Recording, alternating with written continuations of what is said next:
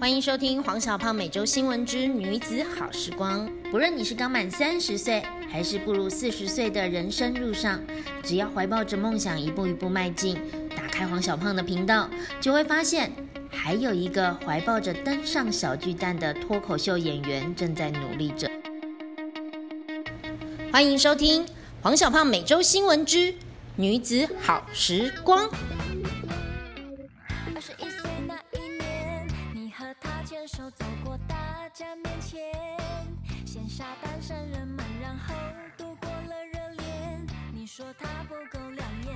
相信下一个真爱会再度出现。二十七岁的聚会，他问你们说话了没？你翻了白眼，说我们早已决裂，准备分手。耶、小胖还继续肚子饿，所以我们就继续来拿东西吃。这一集这集就吃播可以吗？没有，我想吃你一点点。那你这次演出完的疲累，跟之前在红楼那种，有觉得哪一个比较累？但如果下一个标就脱口秀演员怎么脱离状态，靠着黑暗电影，前面太欢乐了，后面看黑暗的电影杀来杀去呢，觉得嗯，世间很平衡，也太诡异了。就是我没有那么累，没有比想象中的累，然后或者也没有真的也没有那么累，因为之前演出完之后，今天教课真的是很想撞墙。但我们现在可以呈现坐在这边靠背一下，就是靠背哦，好累，这已经算好的了。那是一种只是讲讲而已，你身体还做得到。之前真的是哦，躺在床上想说，啊，不要站起来。是一种你已经接受了，好啦，你的生命就是要这样过。我已经没有浪费太多的力气去别的地方，就是因为比较成熟了，他就长大了，然后所以不会花太多力气在焦虑。然后那一个瞬间是在胖十年的红楼场下午场，因为那是我累积十年的大成，所以那个时候，嗯、我下午场的时候，我其实是很心情很激动的，然后就是已经很很要哭要哭那样，就是一直在忍住、压抑住不要哭出来。他明明是秀的一开始，可是我却要哭了。然后又放那个“再不行动就老了”的影片，这样子做开场。所以下午场演完之后，那个无间大哥跑来跟我说：“小胖，我觉得你冷静的时候比较好笑。”然后，就是这一句话，我一直记得。他就是哎，我真的很不好意思跟你讲，因为毕竟你还是专业，你是脱口秀演员，你老师，但是我真的很想跟你说，你冷静的时候比较好笑。我说好，谢谢谢谢。然后就一直在想，其实，对啊，我其实应该要冷静下来了。然后后来下晚上场，就是那个感觉，就是我都知道我的情绪存在，但我很冷静的处理这些情绪，就是我该该要，嗯，面对我这十年的那些情绪，我也应该要有，但是我是冷静的处理这些情绪。所以那个我就跑出来了，那个本体的我就跑出来，冷静的我跑出来了。然后其他东西照照跑，该该该疯狂，该什么的都来。然后这次我觉得那个感觉一直就是就是身体记住，我觉得我这次整个表演的状态又在提升了。那个进步不是说段子，而是我整个人的表演的演绎的又一个新的阶段。我的奶居居的我就已经觉得我已经又跳一阶，然后现在又觉得说哦，那也是另外一种跳一阶，就是处理自己的状态。就是面对表演生命的那种感觉，因为这次又是新段子，又讲了又一年多没讲新段子，可是我没有那么多的焦虑放在我背不起来，因为我就是记性很不好，所以我会觉得我以前一直以来的焦虑都是我背不起来，一直就是压着我。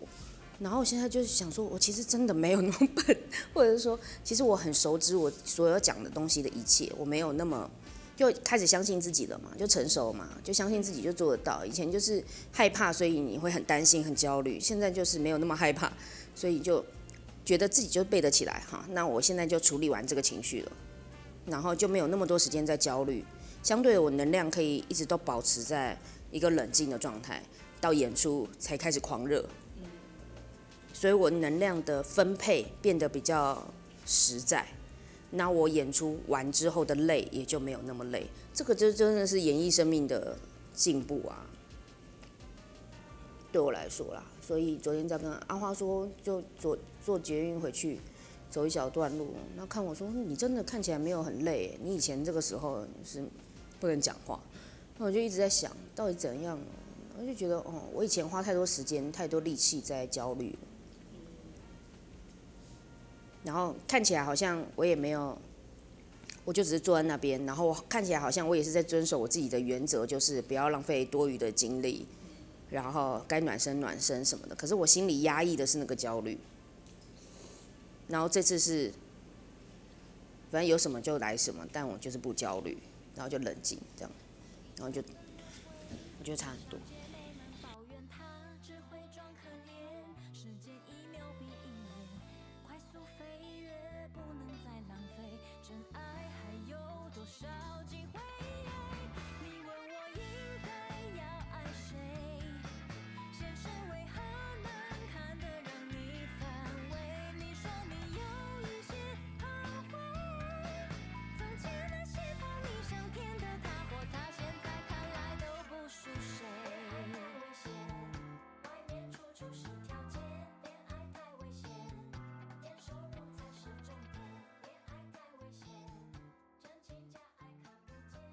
有啊，或者真的是表演生命的的进步。那之前知道自己进步，可是没有有，这现在的感觉是很扎实。而且那个你的这个突破就是谁都帮不了你的，就是你自己心态转的，所以你这个突破蛮好的，很赞。家长看我在那嗯嗯的时候，你就跑过来说你冷静一点比较好笑。那就是我的咒语。处理一些外在讯息量的东西变少了，好比说观众迟到进来。我都看得到，然后，所以我因为我的感官会在演出的时候打得很开，所以我会知道他进来了，他现在坐下来，我要不要等他？现在的 set up punch 还是我就照我原本的速率，我会有一个东西正在一边跑。可是以前更多的就是觉得可能很烦啊、讨厌啊、吼的那些东西也会存在。但我已经相较于其他脱口秀演员，我觉得心理素质已经好很多，只是还是会难免会有一点点。但现在处理 这部分的情绪就变得比较少，好比那个脱那个观众中途离开，然后因为我刚刚才刁过他，那我可能心情都会被影响，以往还没有那么坚强，可是那时候想起我，正在想起我，也还是很奔放。然后只是在想说，这个东西我要不要处理？全场观众都在看，都有看到。那我要不要处理？嗯，我要怎么处理比较好？如果想得到方法，我等一下就来解一下这个；如果想不到，我就让它过。这个一秒瞬间的想法都不会像之前一样是缠绕着。现在就是哦，代办事项一棵小树，它在那边一个，然后我继续在我的那个道路上前前进。我这阵子常常在教学的过程中，我以前常教那个专注与放松，就是你要很专注，在表演的状态是很专注又很放松，这个是很难一般人很难理解的。那表达可是表达很需要你很 focus 在你要讲的内容，同时间你要很放松，不然观众会听得很有压力。好，那这个状态我要先让你们领略，要不然你们就一直都不知道什么叫做不紧张，所以我就会一直要教。教我的学生，就透过先不要讲话，就是你站在那边，你你就静止不动，因为我们身为一个表演者都知道，就只是停格的表演没有很难，但是他们没有上过表演课嘛，所以对他们来说一定就是超困难。好，那我们就先让他领略，就是他的感官全部打开，他都知道我在他旁边走动，他都知道旁边有人正在看他，那都没事的，就让他专注与放松。后来我讲讲讲讲，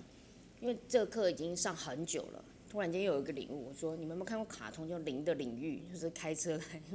就是闪电霹雳车，闪电霹雳车嘛，就进到一个领域，你什么都看得到，什么感觉的光速的那个都感觉得到，可是你就还是在你自己的那个领域。然后我觉得脱口秀本来也就是进进到，就是我用多快的速度带领观众一起到我那个世界里。那你越快钻进去的人，就越就越能够得胜，其实就是这样子啊。因为观众就跟着你走了，那你就看你要带他去哪里啦。那我觉得就是在我的这个道路上，现在就是比较冷静的开车。以前可能很焦虑，我等一下一定闪不过，叭叭叭，那些都不不重点了。就是 呃，我知道我闪得过，好，那我现在要怎么闪而已。三十一岁的约会，你向姐妹们抱怨，她只会装可怜。时间一秒比一年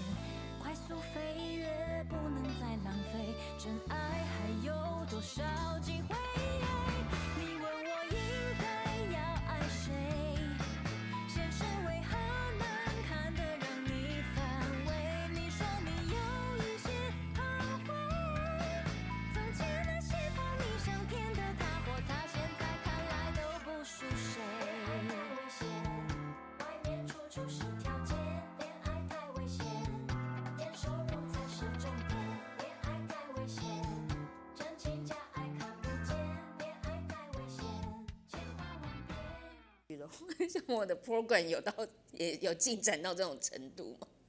就一个礼拜，我觉得我有机会。就是中间如果卡一个礼拜，两个不同的演出，我觉得我现在 program 有那么有那么快。但是两个不一样，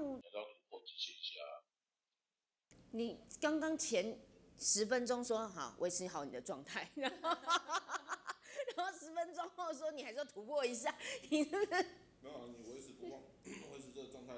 是不忘死是是一部分啊。然后你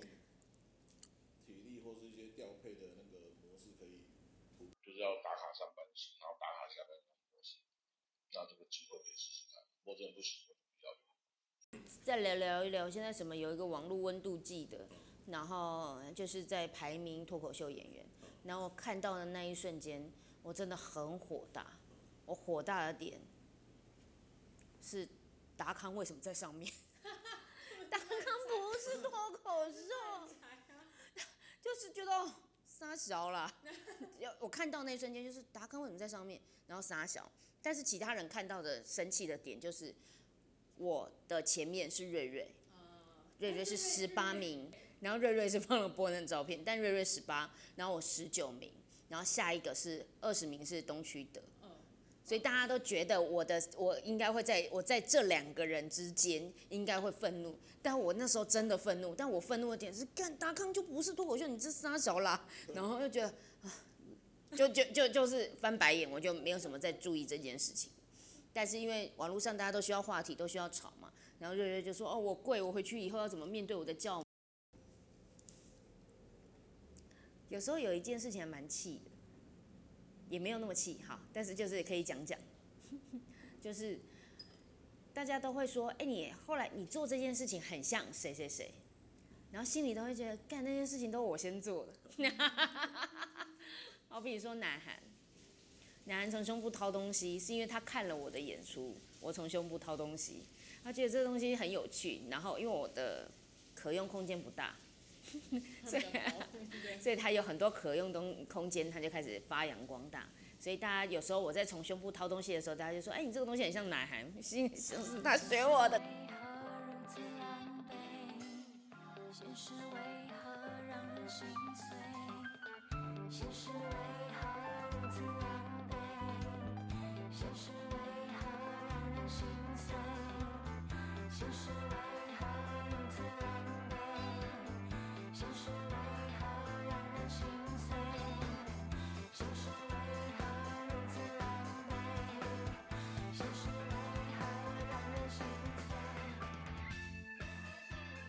说到这件事，有人在下也有在网络上面说，最近有还蛮多音乐跟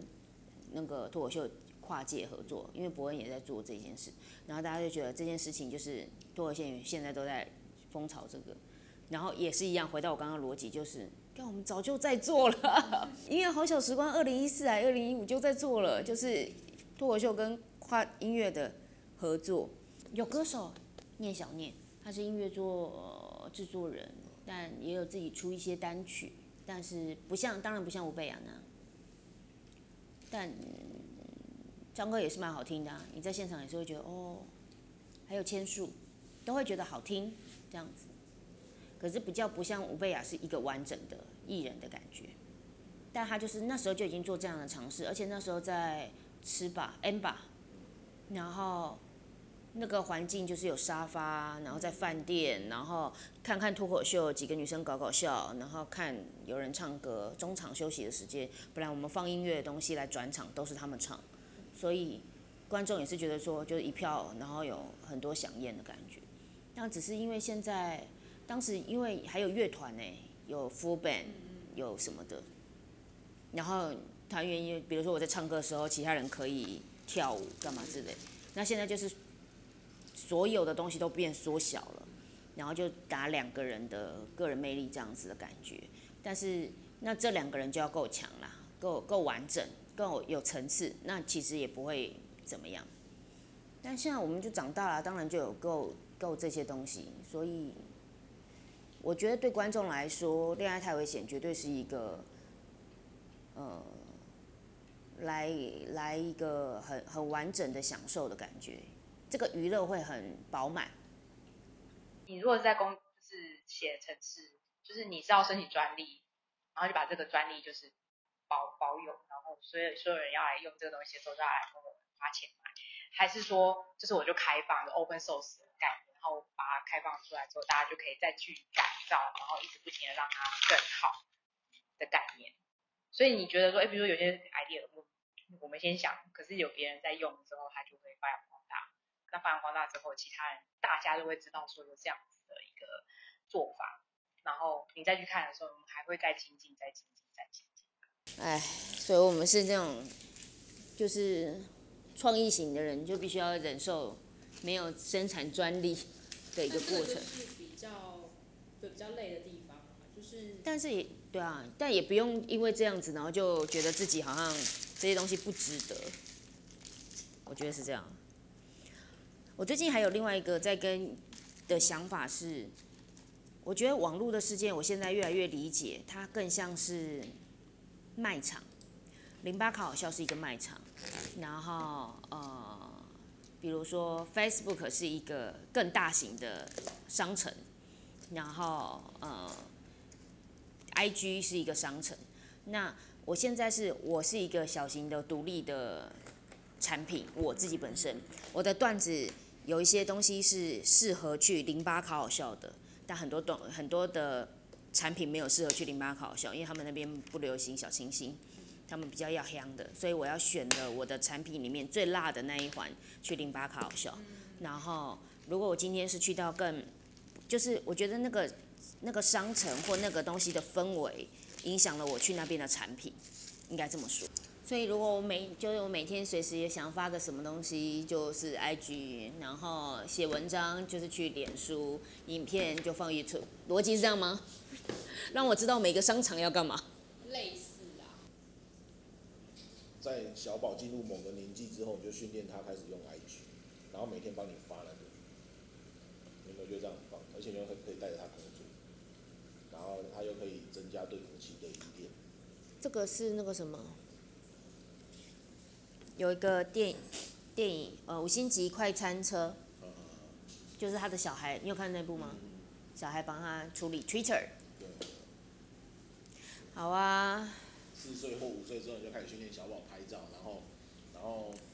他他即使发起来都歪七扭八也没关系，反正你就跟他说，然后甚至他打注音啊或干嘛都 OK，然后就跟他说这是我女儿弄的这样，然后就放一段录音，妈妈正在看书，妈妈正在准备，妈妈在演出。我们他就帮你拍你在干嘛，对啊，拍一段，然后妈妈正在化妆。等下妈妈没有眉毛，不要拍。然后就可以一直跟在你旁边演出，他也不会没事做。有可这能蛮有可能是我会做的事他，可能会发到超密的，因为其实我确实觉得他比较能沟通，我一定会把他带在身边工作，我会让他一起工作，让他了解妈妈穿水手服就能赚钱。我们到时候也会呈现这样一堆阿姨，然后有个小孩在那边就是买靠背哦，靠背靠背三百，大家买为了要跟小朋友讲话而买靠背。我想要买一个靠背，好啊，给你靠背。还有没有人要靠背？这样，一定会。小朋友不可以讲脏话哦，我没有。妈妈叫我卖靠背，卖靠背，以后就这么办。欢迎大家来搜寻一下黄小胖的《恋爱太危险》，一起来购票观赏哦。